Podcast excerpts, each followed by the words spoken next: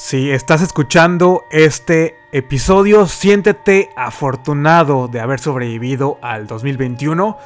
12 meses atestados de la única medicina que nos hizo combatir el confinamiento, un, año colmado de terror en todas sus presentaciones. Y por segundo año consecutivo me di a la tarea de subrayar lo bueno, lo malo y lo feo del 2021 y presentárselos en este tan especial episodio que compila una lista variada de, series, de películas que en mi opinión representan lo mejor del año.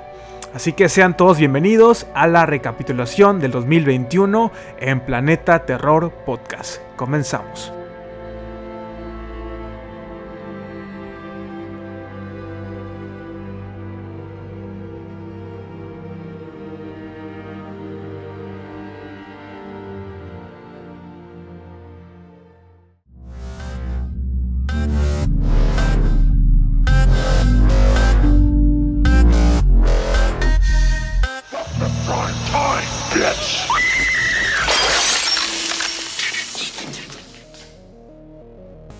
Bienvenidos sean al primer episodio del 2022. Esto es Planeta Terror Podcast, un programa dedicado a las películas, series de terror, eh, de horror, suspenso y todos sus derivados. Y como lo acaban de escuchar en la introducción, el día de hoy me toca una labor bastante exhaustiva, resumir todo mi 2021 en, 10 películas y, series que a mi consideración fueron las mejores del año un episodio que está programado para finales de año, pero la falta de organización se apoderó de mí y a esas alturas hasta podría parecer irrelevante eh, hacer este episodio, pero no me quiero quedar con las ganas, así que por eso me encuentro grabándolo y yo sé que también muchos de ustedes a lo mejor estaban esperando con ansias este episodio, tanto como yo el grabarlo. Y quiero comenzar afirmando que, ha sido un excelente año para el cine de terror eh, en general. No nos podemos quejar que mes tras mes eh, tuvimos estrenos por todos lados. Eh, en cines, a pesar de que las restricciones y que en algunos países estuvieron cerrados, cerrados la mayor parte del año, tuvimos muchos más estrenos que el año pasado e incluso cintas que se retrasaron para este pasado 2021, pues pudimos disfrutarlas por fin después de tantos meses de espera. Pero las que triunfaron sin duda fueron las plataformas digitales. Eh, que parecen haber apostado por producir y distribuir más cine de género, eh, consintiendo ahora sí que eh, el paladar de todos los que disfrutamos de, mirar una buena o, mala película de terror antes de, ir a la cama o en un viernes por la noche. Y también uno de los principales propósitos del año pasado, siento que terminó cumpliéndose. Afortunadamente tuvimos demasiado cine de terror extranjero. Países como Polonia, Francia, Noruega eh, encabezaron las, listas y nos presentaron grandes producciones dignas de reconocimiento y premiaciones, historias que, que, se salen de lo ordinario y todas estas películas se pueden diferenciar fácilmente de lo que es producido en masa, en Hollywood, para un público más, más mainstream y nos presentaron historias dramáticas con un, terror absoluto. Eh, estoy seguro que el terror independiente triunfó este 2021 y seguramente lo, lo seguirá haciendo durante este 2022. Y hay que agradecer a plataformas como Shudder, como Amazon Prime, como Tubi TV y hasta Netflix que fueron partícipes de ello y que gracias a su distribución estas cintas pudieron llegar algunas, no, no la mayoría, pero algunas pudieron llegar hasta nuestras pantallas.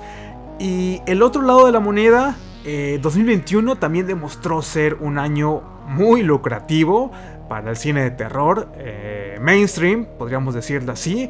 Eh, A Quiet Place parte 2 tuvo un impresionante desempeño en la taquilla a nivel mundial, alcanzando creo que más de 250 millones. Eh, Halloween Kills también logró un opening weekend tremendo y también más de 100 millones de dólares a nivel mundial.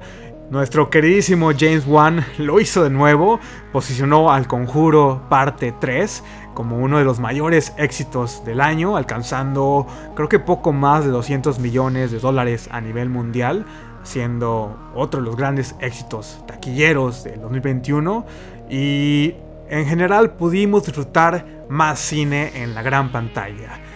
En lo personal pude ver películas como Escape Room Tournament of Champions, The Night House, Lamb, Titan, Candyman, eh, entre muchas otras más de las que seguramente me escucharán hablando en unos minutitos porque algunas de ellas están en mi top 10.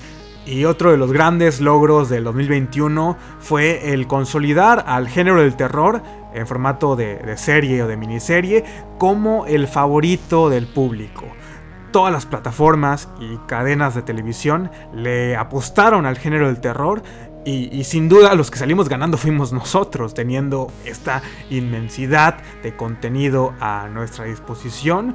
Y muchos de estos programas de televisión implicaron los maratones más llenos de suspenso eh, e intriga del año. Y ya para ir dándole cierre a este primer apartado, no quiero dejar de lado que el 2021 también fue testigo del renacimiento del slasher en formato de serie. Tuvimos la serie de Chucky para Sci-Fi, I Know What You Did Last Summer para Amazon Prime, Slasher Flesh and Blood para Shudder, entre otra infinidad de series, Misa de Medianoche, Brand New Cherry Flavor, eh, Day of the Dead, Creepshow. Eh, la lista es inmensa y yo no podría estar más agradecido con los creadores, con los productores, con las cadenas de televisión, con eh, las personas que están distribuyendo y que están creyendo en el terror en formato de, serie. Y algunas son malas, algunas son muy malas. Eh, Amazon Prime con I Know What You Did Last Summer, que es pésima, pero todas las series encontraron a, su público y hay muchas más que, no tuve el tiempo de ver este ya fin de, fin de año, que tenía la intención de poder por lo menos ver el primer capítulo para irme dando la idea de qué se trataba. Eh, series como Servant de es de Apple TV, que no la he visto solamente eh, la primera temporada, tengo dos temporadas más pendientes, entonces sí, eh, fue un gran, gran año para las series de terror. Y les voy anticipando que tres de estas series están dentro de mi top 10, movieron películas y, yo sé que es un tiempo que hay que invertirles, hay series con 7, 8, 9 capítulos y yo sé que en su mayoría a veces no tenemos el tiempo necesario para, para verlo, pero este top 10 está hecho con demasiado cariño para todos ustedes. Mi tiempo invertido de todo el año está aquí presentado. Es una carta de amor a mi 2021. ¿Y qué les parece si comenzamos? Pero antes sí quiero explicarles más o menos cómo es la dinámica. Es un top 10. Eh, antes de iniciarlo les voy a tener tres recomendaciones, tres eh, menciones honoríficas que no quedaron dentro de, este top, que siento que merecen la pena eh, ver, revisitar, o en dado caso que no lo hayan escuchado hablar de ellas, descubrir. Y de ahí nos vamos a pasar a top 10, vamos a ir de manera descendente.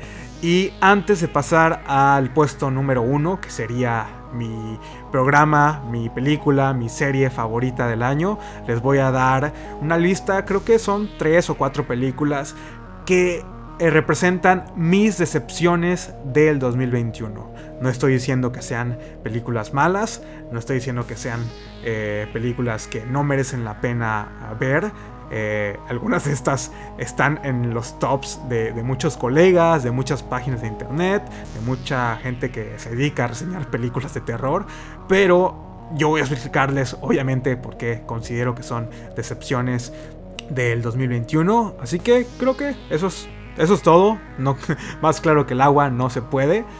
También debo de aclarar que es un episodio sin spoilers y como algunas de las películas que están en el conteo hice episodios especiales hablando acerca de ellas, no voy a tomar como tanto tiempo para nuevamente señalar las fortalezas o para discutir lo que me gustó de, ellas. Para eso les voy a mencionar, mejor vayan a escuchar esos episodios especiales, que es media hora hablando en específico de, de, esa producción o serie, etc. Y bueno, ya sin más bla bla bla, estas tres producciones que estuvieron muy cerquita de entrar en el top 10 son Candyman de Nia de Acosta, Broadcast Signal Intrusion de Jacob Henry y Fear Street Parte 2 1978 de Lee Janiak. Tres películas de las que ya he hablado en diferentes episodios, películas muy distintas una de la otra, pero que sin duda tuve gratas experiencias viéndolas, disfrutándolas, cada una de ellas. Broadcast Signal Intrusion es este drama policíaco como con tintes conspiranoicos y, un poco de hasta creepypasta que a pesar de su duración sí te mantiene a la expectativa eh, en todo momento, aparte que maneja muy bien esta estética de filmes neon noir tiene este diseño de marionetas, barra robots demasiado perturbadoras, eh, hechas por el maestro y experto en maquillaje y efectos prácticos Dan Martin. Y sí, es una película lenta, un laberinto sin salida, eh, del que deben de ser pacientes, pero si tienen un soft spot por este tipo de películas de crimen e investigación policíacas, yo, yo la recomiendo mucho. En el caso de Fear Street Parte 2, creo que no necesita carta de presentación. Y ustedes muy bien saben que yo como fan de la saga de Viernes 13 y estos slasher ochenteros, sí o sí tenía que estar esta película en mi lista. Eh, entiendo que es un terror muy comercial, un terror adolescente y, mainstream, pero hay ciertos rasgos que, jugaron a su favor y, riesgos que fueron tomados. Eh, tuvimos una muy buena dosis de, sangre, muertes bastante gráficas, personajes carismáticos y una historia que si bien no es lo más original del año, fue entretenido ir descubriendo estos giros y misterios de la maldición de, Sarah Fear. Y sin duda, Fear Street fue un exitazo para, para Netflix, para la plataforma. Y en el caso de Candyman, Candyman originalmente estaba en mi top 10, pero llegó una cinta noruega y, y vino a cambiar esta posición. Candyman es, es una gran película, una excelente secuela con un tremendo valor de producción. Cada, cada, encuadre, cada toma, cada minuto de, esta cinta refleja el, talento inmenso de las personas que están detrás de ellas. Nia da Costa, Jordan Peele, los actores. Eh, es una cinta también con un mensaje muy muy actual. Aparte es entretenida, es digerible y, tiene grandes momentos, momentos sangrientos, momentos slashers, eh, drama, comentarios políticos, etc. Eh, es una película muy completa y visualmente también es maravillosa. Es una verdadera lástima que no esté dentro del top 10 pero yo la recomiendo eh, muchísimo. También fue una de las grandes experiencias que tuve dentro de una sala de cine en todo el 2021. Y vayan, vayan a escuchar ese episodio especial. Eh, no recuerdo el número, pero que serán hace unos 10 episodios atrás. Y ya para ir inaugurando oficialmente lo que vendría siendo lo mejor del año, el puesto número 10 lo ocupa la cinta de Innocence del director Skill Boat. Y esta es una película que desde su estreno, creo que en Cannes, generó mucho, mucho hype. También se estrenó en Sitges y hizo todo este recorrido de, festivales alrededor del mundo. Y, la verdad es que yo tenía muchas ganas de verla y la quería ver en la gran pantalla. Desafortunadamente no creo que llegue, no creo que tenga una distribución eh, propia y antes de que terminara el año se filtró una copia de, la película, estuvo circulando en internet y, todo el mundo aprovechó para, para verla y, fue una oportunidad también para que eh, aquellos que no tuvimos eh, eh, ni el presupuesto, ni, el tiempo, ni, la disponibilidad para ir a estos festivales. Y fue así que la terminé viendo en internet. Desconozco si va a tener una distribución propia. Los mantendré informados en mis redes sociales en dado caso que se llegue a estrenar en Latinoamérica, en Estados Unidos, Canadá. Y a grandes rasgos, The Innocents ocupa el puesto número 10 porque es una película que a simple vista eh, es una cinta sencilla. Toda la historia se desarrolla eh, en una simple locación, se podría decir, en este complejo de, edificios. Y en él habitan estos cuatro, cuatro niños tan especiales y a la vez tan diferentes el uno al otro con un contexto familiar muy distinto e incluso las, las hermanas que, están representadas, protagonistas de la cinta, eh, también son polos opuestos a pesar de compartir el mismo núcleo familiar. Y a lo largo de la cinta veremos a estos cuatro pequeñines desarrollar poderes inimaginables desde la telequinesis, el control mental, lectura de, pensamientos, eh, etc. Y en un primer momento veremos cómo eh, son usados de una manera inocente, pero cuando estos poderes son producto de conflicto, las cosas se van poniendo más turbias, más crudas y hasta muy tristes. Es una película que te drena emocionalmente, tiene varios momentos que, son fuertes de, vivir. También es una película que juega mucho con, tus emociones y, con los sentidos. Y, todo eso está logrado con un micro presupuesto. Pero con un grupo de personas talentosísimas. Esos cuatro niños protagonistas eh, son unas actuaciones tan naturales, tan creíbles, incluso mucho mejores que actores veteranos que salen en, otras películas de, esta lista también.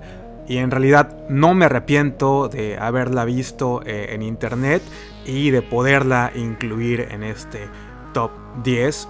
Y, espero que si se llegara a estrenar en cines, júrenlo que voy a estar ahí en primera fila. Y considero prudente que entre menos sepan de, esta película, no vean trailers, no, no lean nada. Eh, eso sí, no hay, no hay fantasmas, no hay monstruos, no, no hay nada de eso. Es un terror humano, situaciones que, les van a erizar la, la piel. Y en realidad es una experiencia única viendo esta película. En el puesto número 9 tenemos a Cordero o Lam del director Valdimar Johansson, protagonizada por Nomi Rapace y Ada, esta corderita, la corderita más tierna de toda la historia del cine. Eh, Lamb es una fábula hecha, hecha película, una historia que abarca temáticas como la maternidad, la paternidad, eh, el duelo, la aceptación y hasta el amor incondicional. Eh, en Lamb nos encontramos con esta pareja que vive alejada de toda civilización en una impresionante Islandia, Islandia rural, donde nos adentramos eh, en su día a día, sus conversaciones, sus silencios, una, una vida extremadamente tranquila, una vida monótona y hasta aburrida, eh, pero que cambia radicalmente con la llegada de, esta corderita mitad, mitad humana. Ada llega para quedarse y para cambiar toda la dinámica de, esta pareja que encuentran en Ada lo que tanto habían anhelado, lo que les hacía falta en, su vida y, digamos que suceden cosas que ponen eh, en duda, en tela de juicio qué tan racionales somos los, los seres humanos.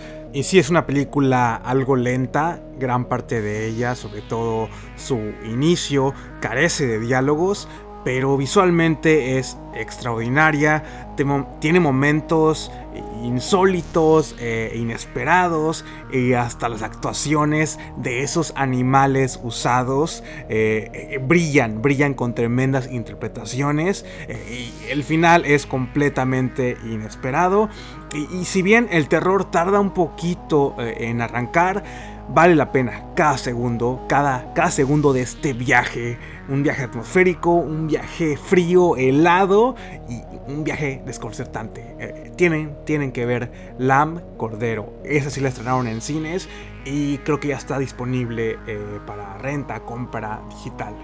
En el puesto número 8 se encuentra una película que pude ver el pasado, ah, no sé si fue el mes de, fue en agosto creo, eh, durante el Fantasia Film Festival, y se trata de Hellbender, otra película pues pequeñita, una producción independiente de, bajo presupuesto, realizada por los miembros de la familia Adams. Esta cinta trata de, un adolescente y, su madre que viven aisladas en una región boscosa a orillas de, la ciudad. Easy, eh, como es el nombre de nuestra protagonista, eh, manifiesta como una rara enfermedad que le prohíbe tener contacto directo con cualquier otra persona que, que no sea su madre y, al cansarse de no poder ir más allá de los límites de, su hogar, Easy comienza a cuestionar esta, esta enfermedad para emprender eh, un viaje de autodescubrimiento. Y si son fanáticos entusiastas del folk horror, seguramente van a disfrutar de Hellbender, ya que hace uso del paganismo, hechicería, brujería para la búsqueda de, identidad eh, eh, en Easy. Eh, y como toda representación de, este, de esta temática, la naturaleza y la relación tan estrecha que hay de, de la mujer, de la figura femenina con la madre naturaleza, tiene un, gran peso en la cinta. Y cabe mencionar que también la película está actuada por madre e, e hija en la vida, en la vida real y eso le aporta un mayor dinamismo a la historia, a la cinta. La calidad de producción en Hellbender es sobresaliente si consideramos su, presupuesto tan bajo y en general es un coming of age, donde los instintos de nuestra protagonista se tornan un poco más sangrientos de, lo habitual. Hellbender fue adquirida por Shudder el año pasado y está próxima a estrenarse en el transcurso de este 2022, así que espérenla muy muy pronto. En el puesto número 7 tenemos nada más y nada menos que a la cuarta temporada de, de esta serie que nos ha dado demasiado a los fanáticos del género slasher. La serie se titula, válgase la redundancia, Slasher. Eh, su primera temporada fue para Killer TV, eh, una cadena americana.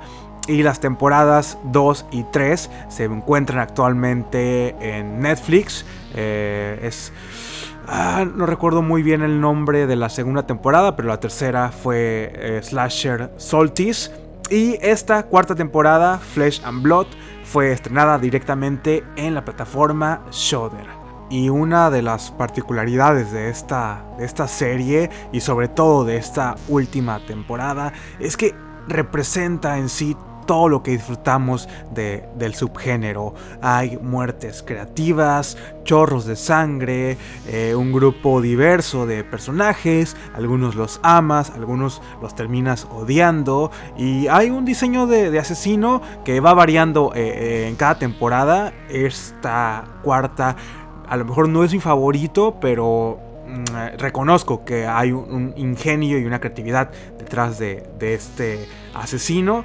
La trama de Flesh and Blood es muy sencilla, una familia adinerada que se reúne un fin de semana para luchar por ser eh, el heredero o heredera del patriarca de la familia, quien es interpretado por el director, la leyenda canadiense David Cronenberg.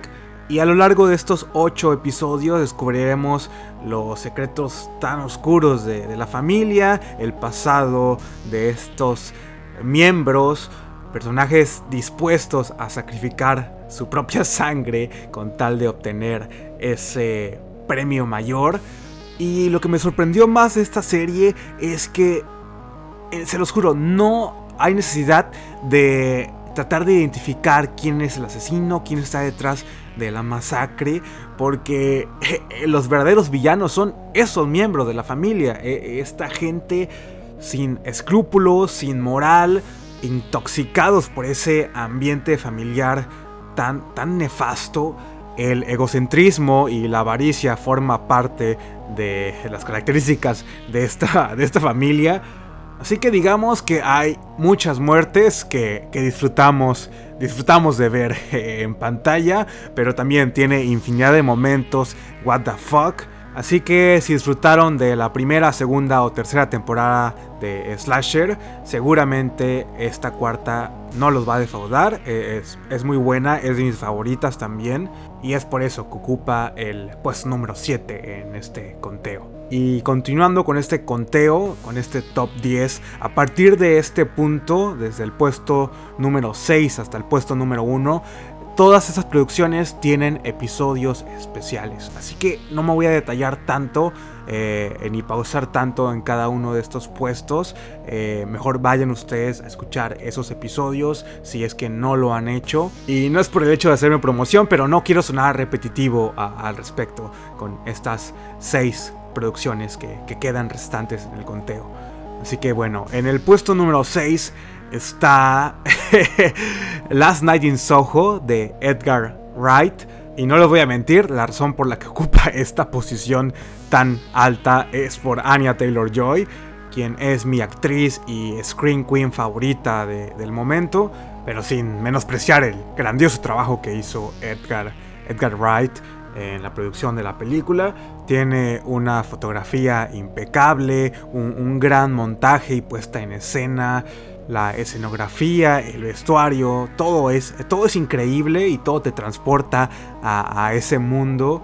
No sería una cinta de Edgar Wright si no consideráramos ese grandioso soundtrack. Y sin duda de todas las películas de esta lista, Last Night in Soho sería la que podría ver mm, más veces.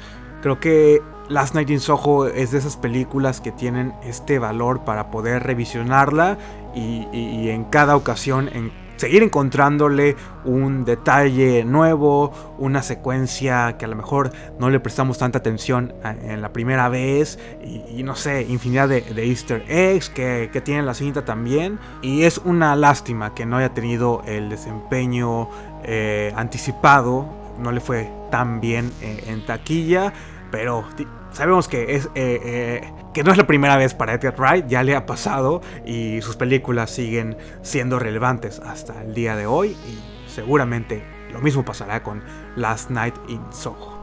En el puesto número 5 está la triunfadora, la ganadora de la Palma de Oro en Cannes del 2021 y se trata de el regreso triunfal de Julia Ducournau con Titán, una de mis experiencias en cine favoritas del año y de, toda la vida. Titán es un body horror que te vuela la cabeza, que te deja eh, sin aliento. Titán es brutal en toda la extensión de la palabra y tiene grandes actuaciones por parte de sus protagonistas. Y gracias al éxito de, Titán, Julia Ducournau se sigue posicionando como una de, las mayores figuras del género, una de las directoras más eh, talentosas de su generación. Su, trabajo es, es audaz, es intrépido, te revuelve eh, el estómago y yo no puedo esperar para ser testigo de su cierre, de esta trilogía que sin querer queriendo se ha convertido en dos de las películas francesas más importantes de los últimos, de los últimos años. Y si pueden con lo grotesco de los primeros 20 minutos de película, tendrán a, Titán en, el bolsillo. Y es una experiencia muy, recomendable, una, una, historia muy distinta, muy rara, muy, muy única. En el puesto número 4 tenemos a una película que fue uno de los episodios más escuchados del año y yo estoy sorprendido porque Eh, esos números no los había experimentado, sobre todo antes de, que hiciera ese, episodio. Y se trata de La Casa Oscura de David Bruckner. Una cinta que toma el, tropo de la casa embrujada y de la mujer viuda viviendo sola en esta, este caserón. Y hace de su historia un juego del cubo Rubik. Hay giros, hay movimientos, hay volteretas que, no se veían venir y es una cinta con una grandiosa interpretación por parte de su protagonista, eh, por parte de Rebecca, Hall. Y si quieren contribuir a más escuchas para ese episodio tan, tan especial que también me, encantó la experiencia de ir a ver esta película al cine, eh, vayan a escucharlo. Eh, se los recomiendo mucho, mucho este episodio. Incluso muchos de ustedes, de los escuchas del podcast, se me han acercado vía mensajes, vía redes sociales, para agradecerme por haber recomendado esta película. Y, pues no tengo nada, más que decir. Eh, gracias a ustedes por escuchar el episodio y, eh, y ojalá que si no han visto esta película y la lleguen a ver por este conteo, mm, ojalá la disfruten tanto como yo. En el puesto número 3 está una película que se los juro yo había olvidado que había visto en este pasado 2021, como fue de los estrenos de principios de año, la olvidé por completo e incluso en mi top 10 de Screen Queens del año eh, omitía a la actriz principal y, es un crimen porque ella merecía estar en, una, en uno de los primeros puestos de ese conteo también. Y se trata de Saint Maud, eh, de Rose Glass, y fue una película que se quedó conmigo durante mucho, mucho tiempo, muchos, muchas semanas, tratando la, de, analizar, de digerir, de... Ah, no sé, me pasaron muchas cosas, eh, muchos pensamientos cuando estaba viéndola por primera vez. Y la propia complejidad de, la trama y del personaje de, de Maud en sí eh, eh, es lo que la posicionan en este tercer lugar es una película que se los digo así, eh, no estoy preparado para darle una revisión, no estoy preparado emocionalmente para volverla, volverla a ver. Saint Maud es esas películas que, me generan cierta tristeza, depresión y hasta en momentos pena, pena ajena por eh, las situaciones que vive nuestra protagonista y esos últimos minutos de, de película son son magníficos, es la mejor manera de cerrar una cinta de, ese, calibre. Y su directora, Rose Glass, eh, está en la mira. Necesitamos que haga más películas, que nos relate más historias. Si mal no recuerdo, Saint Maud está disponible en la plataforma de Netflix, así que está de fácil acceso para todos ustedes en dado caso que aún no, lo hayan, no la hayan visto. En el puesto número 2 eh, se encuentra Chucky, la serie de Chucky, eh, hecha, creada por Don Mancini para la cadena Sci-Fi. Y aquí es donde mi credibilidad con todos ustedes decae. E, e, en realidad disfruté mucho la serie, no, no tienen ni idea. Eh, ah, si solamente pudiera haber grabado mis reacciones viendo cada uno de los episodios. Eh, me la pasé genial, me divertí con la serie, me reí, eh, salté de la emoción. Eh, fue, fue toda una grata experiencia ver esta, esta serie. En realidad que gracias a Don Mancini por seguir creyendo en Chucky, en los fanáticos, las personas que, amamos este tipo de, cine que no se toma en serio, esta serie que no se toma nada en serio, pero que ha dejado la vara muy alta para todas estas sagas que iniciaron en los 80s y que han ido decayendo a década tras década.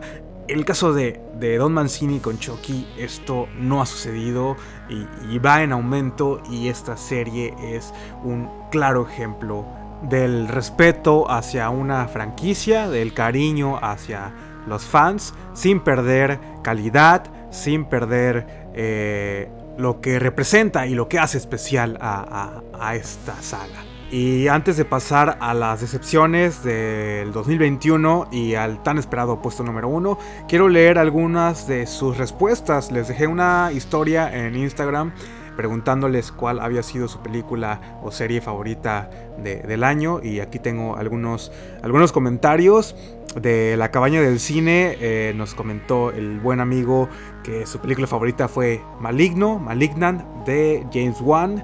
El amigazo de video retro traque eh, comentó que fue Lamb, Cordero. Y aprovechando el comercial, vayan a seguir estas dos cuentas. Son dos grandes colegas que comparten el mismo, la misma pasión por el cine de terror, el cine de género, al igual que, su servidor. Héctor Pimpo, que es mi hermano, un saludo. Eh, él me puso que Dune, La Duna, Lunar, es Lunar Beso. Ah, creo que es el colega Mariano de la cuarenteca de, de Marianito. Él puso que Saint Mod y Titán. El gran amigo Moy de los jinetes, Silent Night, que sí, sí, la pude ver antes de que cerrara el año, me gustó, eh, fue disfrutable, la verdad que el final es muy bueno. Ángel-sequeira.a, una clásica historia de terror. Esta película la tengo pendiente, sé que fue lanzada para Netflix y creo que es italiana y no la he visto. Tengo, la tengo ahí en mi watchlist desde hace ya varias, varios meses. Eh, He's the Here Malignant. Segundo comentario para Malignant. Eh, Alberto Saurio del podcast Satan es cinéfilo. Grand Turn y la serie de, de Chucky. Andrea del podcast Dificultades Técnicas. La cinta Cherry que no, no tengo idea de cuál sea. Andrea, platícame qué película es esa. Brandon, también del podcast Dificultades Técnicas, me puso que eh, eh, su película favorita de terror fue El COVID, la secuela. Eh, no, fue Last Night in Soho. Laura Stapp, su película favorita fue Halloween, me imagino que Halloween Kills. Eh, Zombie, ah, el gran amigo que leí Zombie, The Sadness fue la mejor para él. The Sadness le tengo muchas ganas, no la he podido ver, no... A si me estoy esperando para verla en el cine o a ver si llega a, Canadá. Esperemos que, así sea porque le tengo muchas ganas y sé que varios de ustedes ya la pudieron ver y la han recomendado. Eh, y tenemos a Jesús PL19, Candyman y Halloween Kills. Y por último, Función Especial, que también es un podcast dedicado al cine, eh, me comentó que su película favorita fue Belfast, que esta cinta no la tengo en mi radar, es la primera vez que la escucho, así que la voy a tener anotada para una futura, futura revisión. Y gracias por participar, gracias por... Eh, dejarme saber sus comentarios y sus opiniones. Y quiero tomar también este momento para agradecer a todas y cada una de las personas que han escuchado a lo largo de, esos 12 meses eh, algún episodio, ya sea uno, la mitad de uno o los 45 episodios. Eh, estoy muy agradecido con todos ustedes. Gracias a ustedes es que este proyecto sigue vivo y sigue creciendo. Y no soy mucho de fijarme en, los números eh, ni nada de eso, pero entre Spotify, Evox y YouTube somos cerca de 500 personas que son partícipes de de esta comunidad, de este podcast, y podrían ser números insignificantes para grandes proyectos de, años, pero ah, ah, para mí esto es, pues, no, es inimaginable. Yo no me esperaba pues ni el recibimiento, ni eh, poder haber encontrado a, grandes pues amistades, colegas, personas eh, en el trayecto de, de estos ya año y medio que, llevo haciendo eh, el podcast y también un agradecimiento infinito a, las personas que han colaborado conmigo y que me han tenido como invitado eh, en sus proyectos personales. Un gran saludo y un gran abrazo para mis amigos de Dificultades Técnicas, de El Garage Tío Freak, los jinetes de la podcast Lipsis, que un trabalenguas decir el nombre, siempre lo digo mal. Sartán es cinéfilo. Un saludazo para Soleil y Nanus de El Descenso al Mictlán soy un gran fan y admirador de todos estos proyectos. Son personas increíbles y que han formado pues esta gran comunidad de, de, de podcast de cine de terror en español. Y, la lista es más grande hay más podcasts que yo disfruto a sobremanera y que me acompañaron durante todo mi 2021 eh, el club de medianoche qué te pasa calabaza el Inverdadero, Radio Horror, A Nadie Le Importa Podcast, Películas Macabras con Pablo y Elías, un saludo para todos ustedes y gracias por seguir siendo una, gran inspiración para, mi proyecto personal. Y saben que no quiero llenar de negatividad este, este programa, este episodio tan especial, dando decepciones del 2021. Creo que mejor se los voy a compartir en el Instagram oficial del podcast, arroba ahí me pueden seguir y se los compartiré en estos días.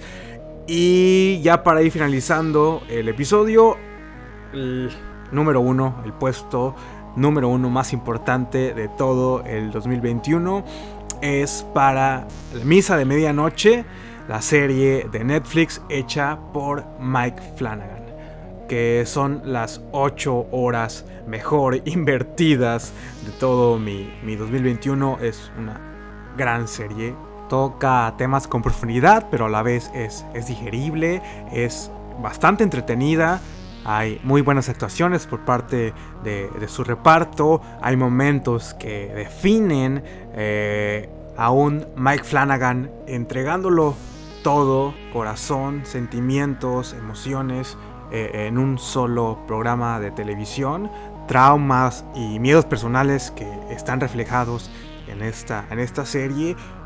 y yo he ganado un respeto inmenso por este, este director, a quien sí lo, conocía de, sus películas anteriores y sé que eh, las series que tuvo con Netflix anteriormente también son, son muy buenas, pero para mí Midnight Mass es su mejor producción hasta el momento. Y vaya, los invito a que escuchen. Es el episodio número 35, creo. Episodio especial hablando de, la serie. Un poco más a, detalle. Con algunos de poquitos spoilers que, mencioné al final del episodio. Pero sí, Midnight Mass es, es mi producción favorita de todo, de todo el año. Y tuve la suerte de poder conocer a Mike Flanagan en el mes de diciembre que, que vino a hacer fue como un double, double feature de, The Shining con eh, Doctor Sleep y estuvo ahí presente, dio un, un QA, respuestas, preguntas y respuestas. Y fue una charla tan, tan amena, tan sincera, que eh, toda esa, esa sala pues, se pudo llenar de la vibra que tiene y de lo inspirador que fue su, su discurso prácticamente él eh, sí está en, un, está en un buen puesto actualmente y está posicionado como uno de los mejores directores de, estos tiempos, pero no, no, fue así, sus inicios eh, fue tocando puertas y esas puertas fueron cerradas. Muchas de sus primeras producciones fracasaron eh, en taquilla y hasta a nivel crítica y, compartió este, esta anécdota con Warner Brothers después de producir Doctor Sleep y, ser un completo fracaso, pensó que jamás volvería a trabajar y varios años después sigue demostrando que, un fracaso no determina tu talento y que la clave del éxito es, no rendirse, seguir trabajando, si algo no está saliendo bien, cambiarlo, si hay un bache o desmotivación, eh, encontrar la manera de salir de él y el no dejar nada a, la suerte. Es trabajo, dedicación, trabajo duro, dedicación y, se puede aplicar en cualquier momento de la vida, en cualquier aspecto, en cualquier profesión. Y con eso doy por concluido este episodio dándole cierre a el 2021 nuevamente muchas gracias si llegaron a este punto del episodio Próxima semana se viene Scream, Scream 5, por fin, después de casi dos años de espera desde que se anunció, está a punto de llegar. Ojalá que el Omicron nos los permita, ojalá que el COVID no los permita y no haya un cierre de cines, que no, que no, que no vaya a enfermarme también, porque si no se acabó esa ilusión de, de ir a esa sala de cine. Y así es, eso es todo. Nos escuchamos la próxima semana. Que tengan un excelente inicio de año. Les deseo lo mejor para este 2022. Y me despido. Un gran, gran abrazo para todos ustedes. Bye.